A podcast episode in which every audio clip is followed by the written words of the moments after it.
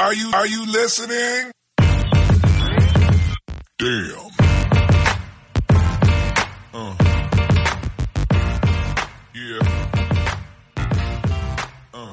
¿Qué pasa, bowlers? Bienvenidos a Massive NBA Show, vuestro podcast de opinión de la mejor liga de baloncesto del mundo, con vuestro hombre, John Ball. En el episodio de hoy, chicos, otra vez tenemos a nuestro hombre, Pico Daddy Oscar. ¿Qué pasa, mi hombre? Hey, ¿qué tal? Un saludo a todos. Tenemos que seguir hablando de los playoffs, la cosa está cada vez más caliente, sobre todo con el partido de ayer de los Clippers, que vaya equipo, vaya garra, yo de verdad para mí uno de los partidos del año. ¿Cómo lo viste, Daddy? Sí, yo la verdad solo vi la segunda parte, porque llegué un poco tarde a casa, pero me pareció, un- yo un momento que creí que se lo llevaban, ¿eh? O sea, bastante tiempo que... Pero me dejó flipado simplemente la actuación de Durán, eh, cómo manejó los tiempos, como dijo, aquí cojo, aquí gano el partido, como yo quiero cuando quiero. Y, pero realmente lo de los Clippers tiene mucho mérito y para lo que sirve esta eliminatoria es para que ellos puedan atraer a los agentes libres que, que les apetezca.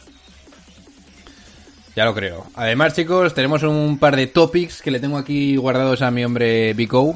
Un poquito sobre el futuro de ciertos equipos. Ahora lo veréis.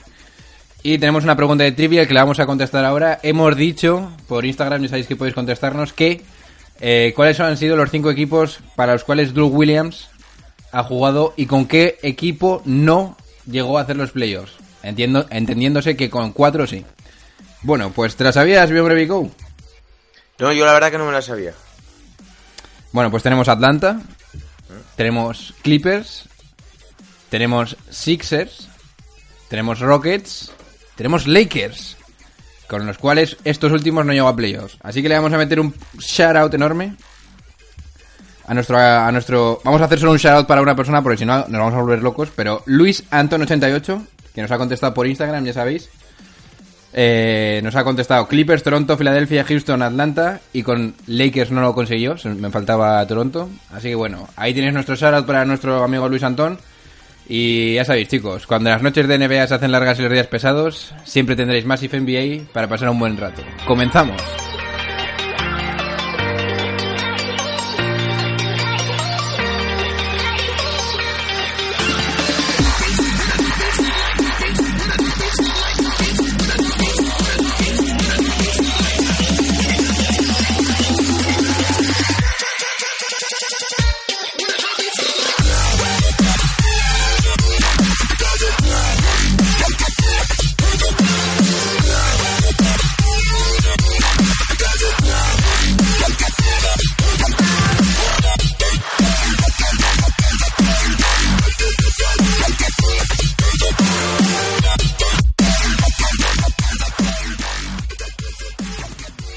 Primera parte Massive NBA. Vosotros lo sabéis, chicos. Vamos a hablar de los Clippers contra, contra los Golden State Warriors, actuales campeones de la NBA, defendiendo el título por dos años consecutivos.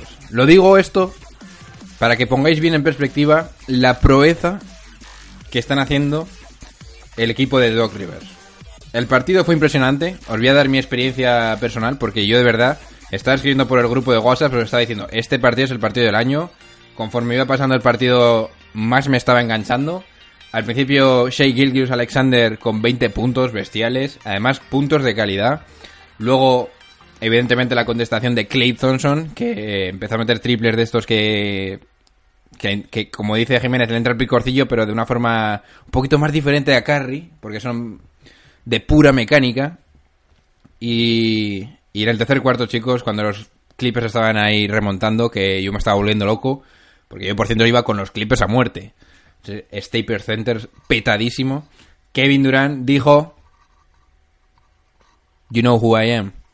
Que si no lo sabéis es lo que le contestó a los periodistas en, en, eh, en el último partido, en el tercer partido, cuando le preguntaron si necesita o si tiene alguna necesidad de demostrar quién es.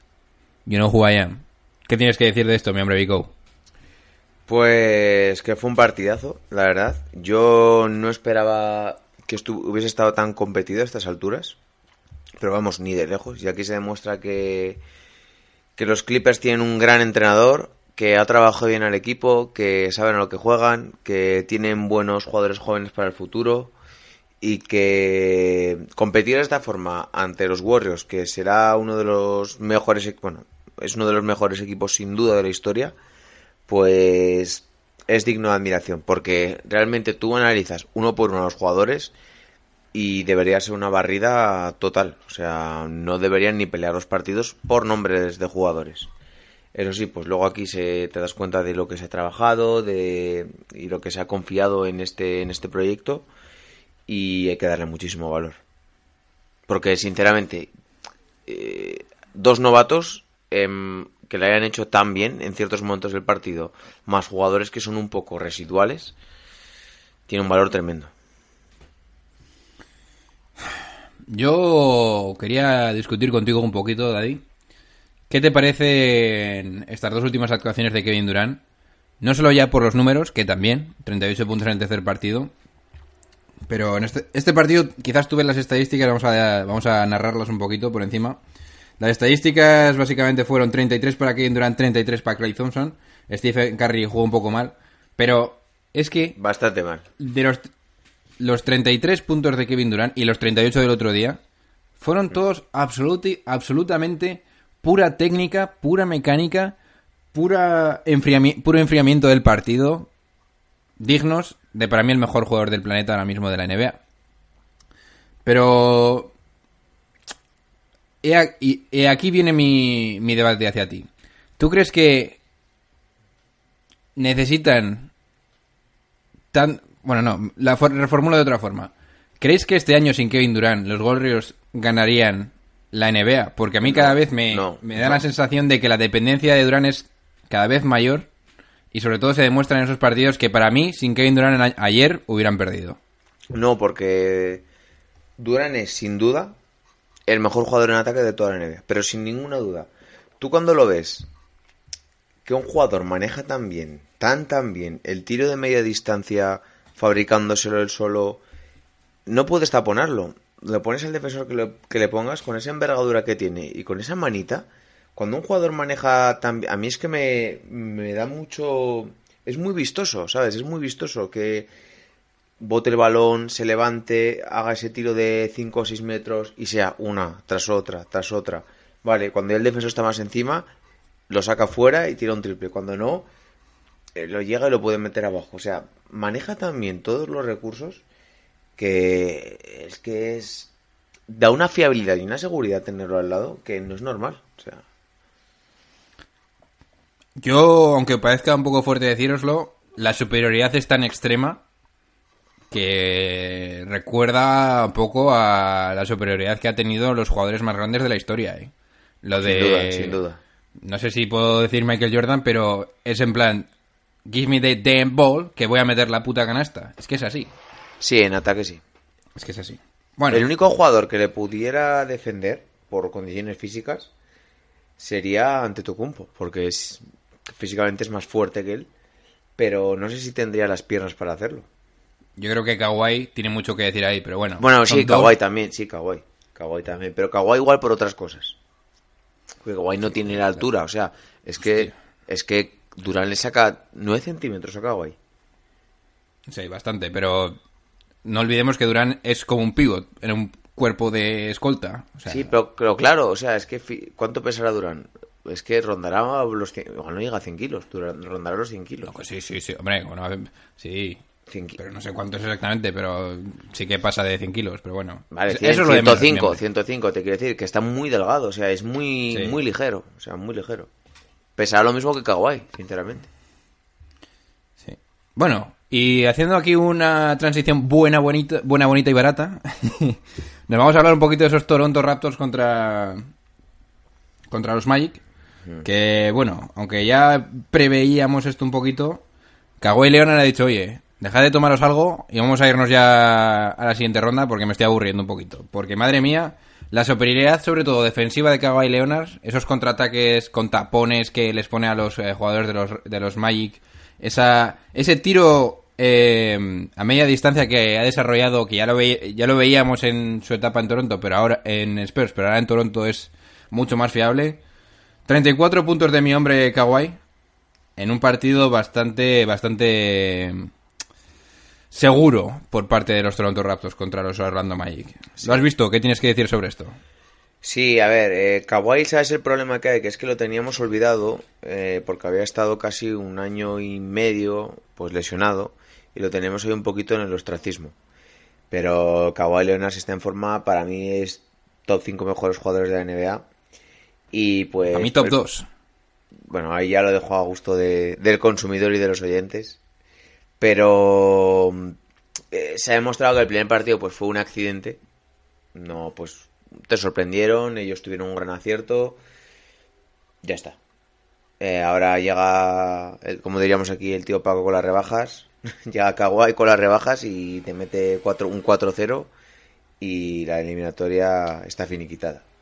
Yo es lo, sinceramente lo que esperaba. Tampoco... Además, me parece que es el equipo del este. Bueno, iba junto con Boston, el equipo más coral. El equipo que igual. Vale, tienes a Kawhi, dependes mucho de él, pero tienes otras piezas que, que te pueden sacar en un momento dado del- de, un, de un problema. Sí, la verdad es que no ha sido un partido muy especial por ninguna otra persona. Quizás podríamos destacar a, Pascal Siakam, pero a mí me gustaría meterle un palito a algún jugador de Orlando, porque o explotamos o no explotamos. Mi hombre Jonathan Isaac, cero puntos. Sí, pero es bueno, es tampoco le puedes cargar de responsabilidad. Es, creo que es la segunda temporada. Bueno, yo creo que para Orlando ya es un éxito haber llegado a playoff, haber competido los dos primeros partidos. No. Ciertamente yo, por no ejemplo, veías yo- playoffs. Yo, no, yo no les daba en playoff. Es un Yo éxito. sí. Y además teniendo piezas jóvenes para el año que viene que, oye, a ver, vete a saber cómo las desarrollan. Igual hay un milagro y aquí explotan. Imagínate que explotan Moban by Fools y hablamos de las próximas dos superestrellas de la NBA. Who knows? Hombre, a mí la verdad es que espero que hagan las cosas bien, no renueven a Busevich.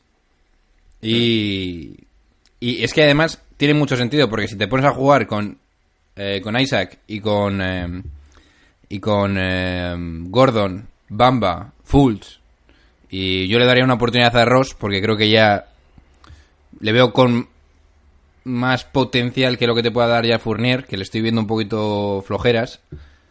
Pues ahí igual tienes un equipo bastante prometedor, pero bueno, veremos en el futuro. Supongo que seguirán teniendo sus runners del draft, porque otra cosa no, pero no han fichado mucho recientemente, así que el futuro en jugador- principio es bueno. Hay un jugador aquí que me gusta, que seguramente Manuel lo conocería también de su época en Olympiacos, Ken Birch, que es el pívot suplente, que para hacer lo que tienes que hacer, o sea, rebotear en ataque, defender y eso, me parece que lo hace bastante bien, sobre todo en el primer partido que en la victoria cogió varios rebotes en ataque y lo resalto un poco porque cuando estaba en Olympiacos tampoco era un gran, gran... Lo hacía bien, pero no dejaba de ser pues un pívot de hacer tres o cuatro cosas, de, de sacar un poco la basura, defender y nada más. Y oye, pues al final se ha ganado su puesto en un equipo bueno de NBA. ¿Cómo te gusta dar estos datos europeos, Adi? Te Sí, pones. es que siem- siempre me acuerdo, sí, sí, sí. Bueno. Oye chicos, vamos a hacer aquí una mini pausa porque tenemos aquí que debatir los dos últimos partidos de ayer y un par de preguntitas más que tengo, así que dentro intro. Let's go! We need to have a serious conversation about who's really, really worth max dollars. Has he alienated coaches and teammates in the process? Yes! Is he worth 38 to 40 million a year? Hell no! Segunda parte, Daddy, estamos dentro. Indiana, nos vamos para casa. Mm, increíble el partido defensivamente ayer. Gordon Haywood haciendo su pick en el momento correcto. Bendito recital final. Que, por cierto, de los pocos partidos que he disfrutado de esta serie. Y buenos porcentajes. Un par de triples finales en, en el último cuarto de Haywood. Que me lo vi antes del partido de los Clippers. Y muy coral todo. Kyrie Irving con 14, Jason Tatum 18, que por cierto, Jason, muy, muy, muy equilibrado, muy maduro, le sigo viendo. Me, me gusta mucho. Al Horford 14-12, que parece que no está por ahí, pero madre mía, qué, punto, qué, qué- qué estadísticas. Y sobre todo esos 20 puntos de Gordon Haywood, que demuestran que ya puedes, ya puedes haber hecho una temporada de mierda, porque ha sido de mierda, que llegas aquí a los playoffs y mi hombre Kairi se pone la máscara de LeBron y empiezan a ganar partidos como hacían esos Cleveland, quintos o cuartos, que ya no me acuerdo ni cómo quedaban, y al final llegaban a las finales. ¿Cómo has visto esta eliminatoria? Sí, pues al final lo que has dicho, con un equipo con Boston muy serio, muy coral, que saben lo que tienen que jugar, saben que tienen que agachar para competir, tienen que agachar el culo y defender, que da la impresión de que es otro equipo totalmente diferente al de al de playoff y que al, fi- al de perdón al temporada regular y que al final pues te das un poco cuenta que la, tem- la temporada regular y muchas cosas que se consiguen hay que ponerlo un poco en perspectiva y diferenciarlo de los de los playoffs que es cuando realmente es el baloncesto que de verdad importa. Por ejemplo ya pues, sabemos que las anotaciones bajan las defensas son más duras pero me ha gustado me gusta mucho o sea es que yo creo que eh, Boston es lo que todos esperábamos que llegase el momento clave y compitiese por eso ha confiado siempre Brad Stevens en, en Haywood, porque igual sabía que le tenía que dar minutos, aunque el equipo, el rendimiento del equipo en ciertos momentos mm, bajase un poquito. Pero al final Gordon Haywood no dejaba de ser un all-star, un hombre de su confianza, que le había entrenado en la universidad y que sabe hacer un poco de todo, sabe defender, sabe asistir, sabe enchufar, sabe tirar de tres. Y, y me gusta, o sea, un jugador que me gusta mucho y que también es un poco el reflejo de Boston en playoff es Marcus Morris, porque Marcus Morris, me acuerdo del año Oh, pasado, yeah. que también en playoff, o sea, cambia el chip de una manera espectacular. Es un jugador capaz de No como su hermano. a los mejores. No, no, y decían, no sé quién dec- oí hace mucho hace tiempo que el hermano era el bueno. A mí me parece que el bueno es este, o sea, A mí me, a mí me parece que lo bueno es la, el sistema ofensivo de, lo- Sí. de los dos equipos. Entre los dos equipos. Pero bueno, eh, sí, sí. La verdad es que habrá sido de los más consistentes en, eh, este año nuestro amigo Morris, que por cierto ahora es Junior. O sí, sí, senior. se cambia el número, creo que eh, tiene- el número de la camiseta. Pero bueno, yo creo que Indiana tiene una buena base para, para el futuro con jugadores jóvenes como Sabonis, como Bogdanovich, como Miles Turner y con Oladipo, por supuesto. Miles Turner, mi hombre Vico, mate, a- ¿qué, qué me dirás del mate de Miles Turner? que sí, que me gusta, lo que tú quieras. Le voy a matar, ¿eh? Tú lo sabes, qué asco me da, pero bueno. Pero bueno, a mí me es que igual no es la superestrella. A ver, nunca se hubiese pensado de él que fuese una superestrella, pero me parece un ¿Cómo jugador que no? es co- A mí me parece que va a acabar siendo un jugador muy correcto, o sea, un buen defensor, un pivot moderno que puede tirar, pero que es joven y todavía tiene que aprender a cuando debe lanzar sus lanzamientos, cuando debe cuando debe hacer- manejar un poquito los tiempos del partido, que es lo que se diría, pero es que es joven, a mí me parece que es una, una buena decisión. Sí, yo te entiendo, jugador. Daddy. Pero es que este tío ha estado viendo la selección de Estados Unidos toda su vida, desde que era. Y va a ir a los Juegos school. Olímpicos, ¿eh? Ah, era- al Mundial, y- al Mundial. Sí, irá a todos los lados. Y... Pero es que este tío iba para mega estrellón. Eso es lo que me toca a mí las narices. Bueno. No mega estrellón. Si iba con Popovich, estaba ahí en el staff, que todo el mundo hablaba bien de él. Esa defensa. Pero mi hombre Miles, también hay que tirar y meter y jugar en el poste y llamar a mi hombre Tim Duncan y decirle que te enseñe un poco a hacer algo en ataque. Pero bueno. Bueno, a mí me parece que va a acabar siendo un buen jugador. Ah, por cierto, Tyreek Evans. No, que, sí, también te estoy de acuerdo se corte con el pelo y que se afeite esa barba de homeless que me lleva porque no le queda nada bien. ¿Quién? Tyreek Evans, o sea que. No, porque es inaceptable. Sí, o sí. sea. se le ha ido de las manos un poco, ¿no, mi hombre Vico? Sí, sí, una cosa es que dejarte un poquito la barbita, el pelito así largo, pero eso que me lleva no, no. Es que, tío, un tipo clásico como tú, Daddy, No, esa mierda no te gusta un pelo, ¿eh? A mí me gusta, pues ahí con el pelito sabonis, bien afeitadito, bien, Bien, bien, bien colocado todo, ¿no? Sí. bien pulcro y limpio. Qué No, no. asco, no. Eh, tiene que haber de todo. ¿eh? No, a mí, a mí, a mí, la, a mí la barbita así larga me, me gusta, tiene su rollo y el pelito largo, pero es que lo lleva ahí un descuido que no es ni medio normal. Nada, En nada. fin. Como John Wall. Buah, es que eso ya... Bueno, en fin. Pues si te da asco eso, me puedes decir el asco que te dan... Bueno, que te dan no. El asco que te da el único punto que ha metido Russell Westbrook en la segunda mitad, dejando ese equipo al abismo contra un Portland Team, que no sé si te acuerdas, cuando hablamos en el último episodio me preguntaste, bueno, sacamos el tema, ¿cómo crees que va a ir la eliminatoria? Y te dije yo, 30 y 40 entre McCollum y Lillard. Pasa que me equivoqué del partido, ha sido en este, Daddy. En este. Eh, En el tercero, 30 y he, he 40. de decir que el tercero Westbrook jugó muy bien, ¿eh? O sea, muy bien. Y también se le fue un poquito la pinza en plan, cuando metía alguna canasta en contra de Lillard, empezaba a tocarse el pecho, a decir, estaba muy motivado. Pero pues bueno, ahora han vuelto las cosas a su cauce normal y... Pero qué cauce normal, Daddy. Que los, los de Oklahoma tendrían que estar reventando esta eliminatoria. Si es Pero- que de verdad. Es la, es, No, la, es, la, es, es la diferencia entre un equipo, eh, Portland, que ha hecho todo, los do- tres últimos años, ha hecho una gran temporada regular, pero luego pues se ha llevado la sorpresa en playoff y ha aprendido de sus errores y está jugando con muchísima más inteligencia que Oklahoma. Y es jugar con un equipo que es peor. No- bueno, perdón, no es que sea peor. Es que tiene a dos estrellas que son peores, en teoría por cartel, Es claramente peor, Daddy, me parece Claro, claro. Bueno, por banquillo igual lo podríamos discutir, pero bueno, o sea, sus do- lo que lo que estamos de, lo que estamos de acuerdo es que por cartel Lillard y McCollum son menos que Westbrook y Paul George. Pero juegan con muchísima más inteligencia que, que Westbrook y que Paul George. Y no sé, se están viendo que las decisiones de Oklahoma no han sido buenas, que igual, por ejemplo, eh, Schroeder mismamente, vale, es un buen suplente, pero no es un base para acompañar a Westbrook. Igual necesitas que... Yo a la conclusión que llego es que Westbrook es no es un base. O sea, no es un base ni le ha sido nunca. Y no le puedes dejar manejar tanto el balón. Le debe haber otro jugador al lado que suba el balón y que tome las decisiones y que entonces ya pues suelte el balón y le dé y se lo dé a Westbrook para que haga una un- para que penetre la canasta, para que se tire un triple, para lo que sea.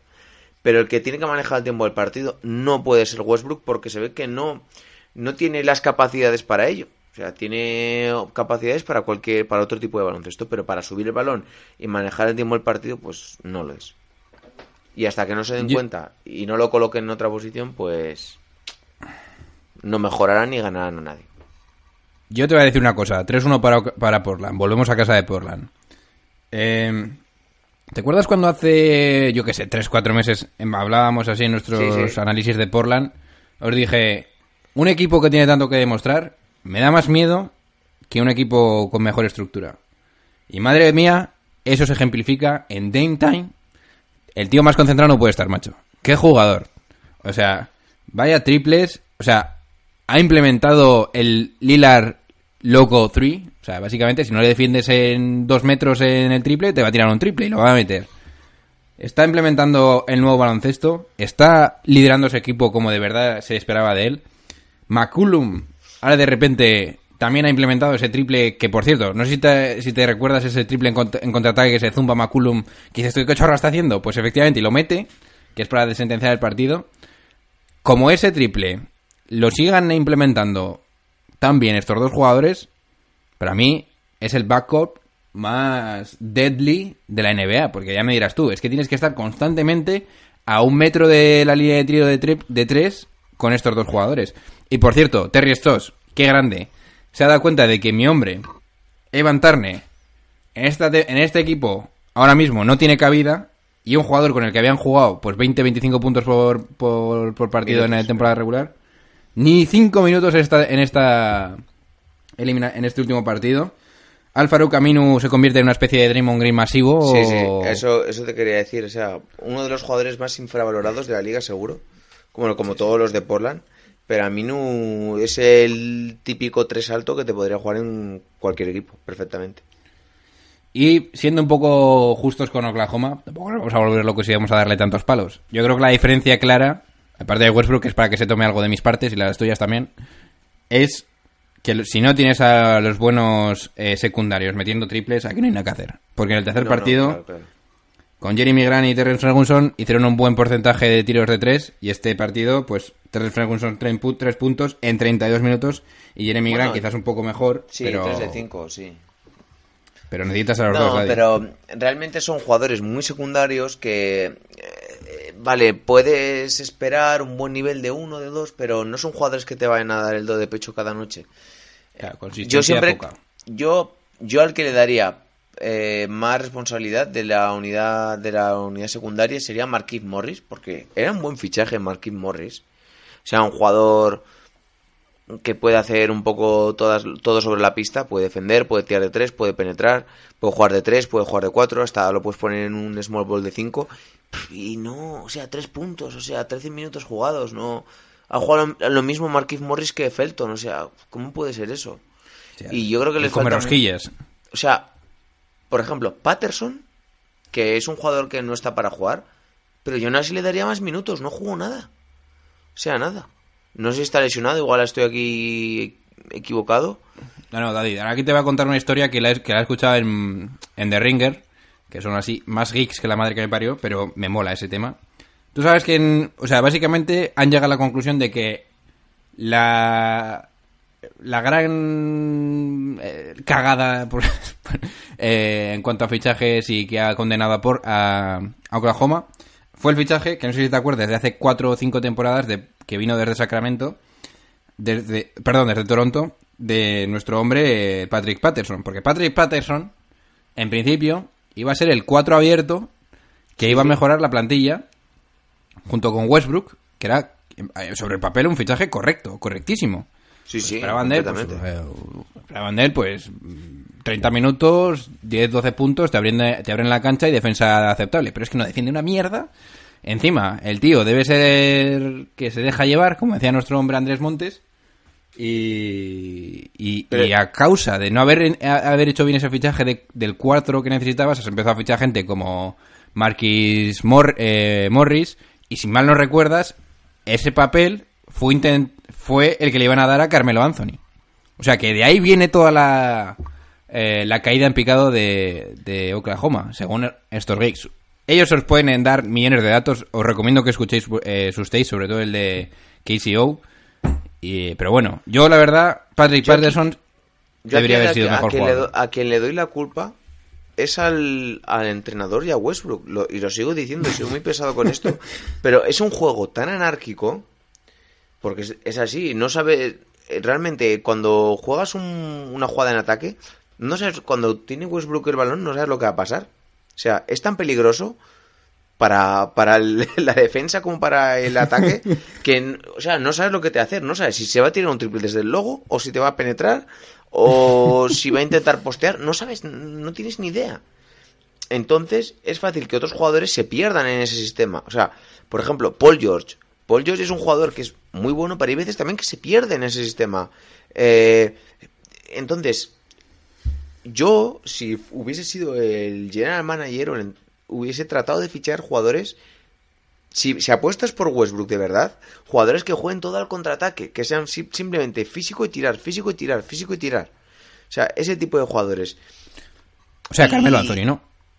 No, claro, y Carmelo Anthony no lo es. Paul George es un jugador que le va un poquito mejor el juego, un poquito más pausado. Tiene buena mano, tiene buen físico, pero le, le gusta más, es un poco más, un 3 más clásico de que también le gusta postear, que también, que los triples que se tira mejor es un poquito más abierto, que juega un poquito mejor en estático. Entonces, eh, tienes un juego tan anárquico que no, que no, val- no, no aprovechas bien a las piezas que tienes. O sea, cualquier pieza que traigas no lo va a hacer bien. O sea, y ya, pues si te juega casi 15 minutos Raymond Felton, que se habrá comido todas las torrijas esta Semana Santa que habrá podido, pues no. Lo siento, pero no puedes ganar a nadie. Bueno, eh, vamos a dejar el tema de OKC aquí. Vamos a hacer un poquito de pronósticos, así que dentro intro, Daddy, tú lo sabes. We get drunk, so what we smoke weed. We're just having fun. We don't care who sees. And I got love for David Fisdale too. And oh, by the way, when we talk about girlfriends and wives in the NBA, y'all need to take a look at Mrs. Fisdale. My God, she's something special. I assure you, you would see why that man is one of the happiest men on earth. Having said all of that, Take that for data. Última parte, Daddies. Estamos aquí ya. Vamos a hablar de eh, nuestros pronósticos para los siguientes partidos. Porque sobre todo tenemos que hablar de los Nuggets contra los Spurs. Derrick White se ha comido una buena torrija en el último partido porque no ha jugado tan bien como se esperaba. Y por fin, mi hombre Jokic, yo no sé cuántas veces habrá que decírtelo, pero por fin empieza a tirar más, por fin empieza a jugar más ofensivamente. Y ya era hora, Daddy, porque macho, no sé qué esperas, ¿qué esperas? ¿Que venga mi hombre Isaiah Thomas a meter los triples que tú no metes? No, eres tú la estrella de este equipo. Así que, buena reacción de parte de los de los Denver Nuggets. Y efectivamente una cosa que yo veía viendo que había que hacer, Barton, tómate algo de nuestras partes, de Massive NBA, no puede ser titular, tío. Yo hubiera puesto a Beasley y Craig, no me, no me disgusta tampoco. Buen ajuste de mi hombre Malón. A ver qué se saca de la chistera nuestro hombre Pops para los siguientes partidos, Daddy. ¿Cómo ves esta eliminatoria? Sí, yo creo que el, cuarto partido, la victoria de Denver en, en el Álamo, tiene mucho valor porque es un sitio en el que nunca es fácil ganar y sobre todo pues después de haberte visto con dos derrotas consecutivas y le dé mucho valor y gran personalidad de Jokic. Ahora, sinceramente, yo no sabría por quién apostar, ¿eh? O sea, a ver, si tuviese, me la tuviese que jugar, pese a que quedan tres partidos y dos son en Denver, seguiría apostando por San Antonio por el factor Popovich y y porque no sé, siempre nunca nunca les daría por muertos y si me tuviese que jugar la vida siempre les daría el favor a ellos. Eso sí, muy igualado, ¿eh? Muy igualado va a estar y, y yo creo que para mí es la mejor eliminatoria que estamos viendo. Bueno, Sí. junto con la, junto con la de Clippers Warriors. Hombre, quizás en cuanto a movimientos de ajedrez que hacen los entrenadores sea la más eliminatoria, eliminatoria que estamos teniendo. A mí, te voy a decir una cosa, a mí el cambio y la capacidad que ha tenido Malone para sentar a Barton y eh, cómo han contestado esos jugadores que tienen más, más minutos ahora, creo que eso va a decidir la eliminatoria bastante con- pa- a favor de Denver, ¿eh? me da la sensación. Sobre todo si Jokic sigue jugando así de bien y es más o menos consistente, ten en cuenta que ahora vuelven a Denver. Sí. O sea- y por cierto, Jamal Murray hay que darle hay que darle su valor porque en el primer partido la, la primera victoria que es la victoria de San Antonio en Denver creo que tiene una pérdida en los últimos segundos y anota una canasta a San Antonio que casi le da la victoria pero en el segundo y en la y en el cuarto partidazo el segundo lo salva él que si hubiese ido San Antonio con un 0-2 y muy bien, ¿eh? la verdad que muy aquí, aquí jugador. Yo, yo le doy mi, mi- Creo que hay que destacarlo. Pero mi hombre Vico, ¿no tienes la sensación de que se parece a Westbrook en algunas en los partidos que pierde? Te puedes esperar bastante este jugador, ¿eh? Sí, pero tiene muchísima más mano que Westbrook. Y con eso ya. Eso está claro. eh, es que eso me vale más. Y, y- no, es que Westbrook la verdad es que es como si tuviese una jaula de grillos en la cabeza, o sea que no. No, no, no. O sea que aquí harías un hat take masivo y dirías que Westbrook por Jamal Murray. ¿Yo? Joder, claro que sí. ¿Cuántos años tiene Sí, Westbrook ¿eh? y cuántos llama al Murray? Yo qué sé, Daddy, eso me parece demasiado masivo como para hacerlo hasta en Massive NBA, pero bueno. Por eso me mola ese, ese rollo, preguntarte. Bueno, venga. Entonces, ¿para ti crees que Spurs van a imponerse entonces? Yo creo que sí, pero les daría un 55-45. Nice. Yo creo que van a ser dos partidos ganados para, para, para Denver. Pero bueno. Bien. Eh, Sí, ¿tú crees que ganarán en San. Antonio? sí. me Yo, si le- yo, que- yo si les diese, les daría un séptimo, ¿eh? A mí me da la sensación de que aquí se va a acabar el tema para eh, Pops. Pero bueno. Es que Veremos. poner de verdad, Craig, Tory Craig te ha defendido muy muy bien, ha secado a White, que es lo que necesitabas, y habiendo controlado a White, ya las cosas no pintan tan bien, porque siendo sinceros, ¿quién tira aparte de aparte de triples con minutos de calidad? Bellinelli, Mills... Sí, pero te estoy hablando de que le- los que de verdad van a jugar minutos son jugadores que quizás puedes contener mejor, teniendo otras el que me ha piezas, ¿sabes? sorprendido mucho es Bertrands, por ejemplo, porque en el último partido solo se tiró un triple. Y es un jugador que sería muy aprovechable, ¿eh?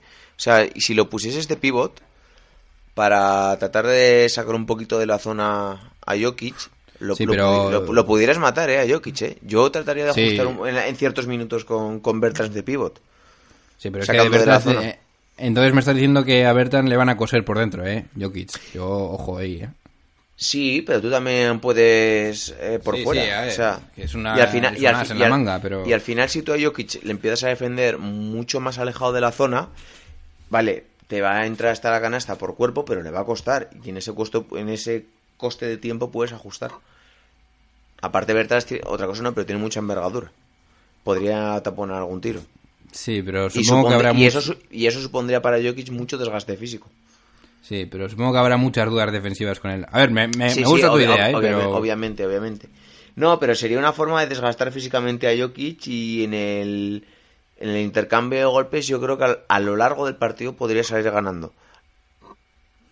No sé, yo supongo que... Bueno, bueno, veremos, veremos.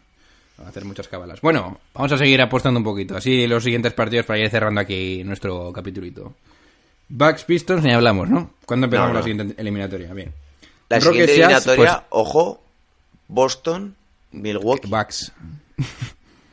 Veremos, Ojito, Daddy. Habrá que hacer un buen especial con Samuels ahí para tocarle un poco los huevos, y, pero y la, y la otra del este, Filadelfia. Sí, sí. eh, no sé el nombre. Toronto. Eh, Toronto. Ojito, ¿eh?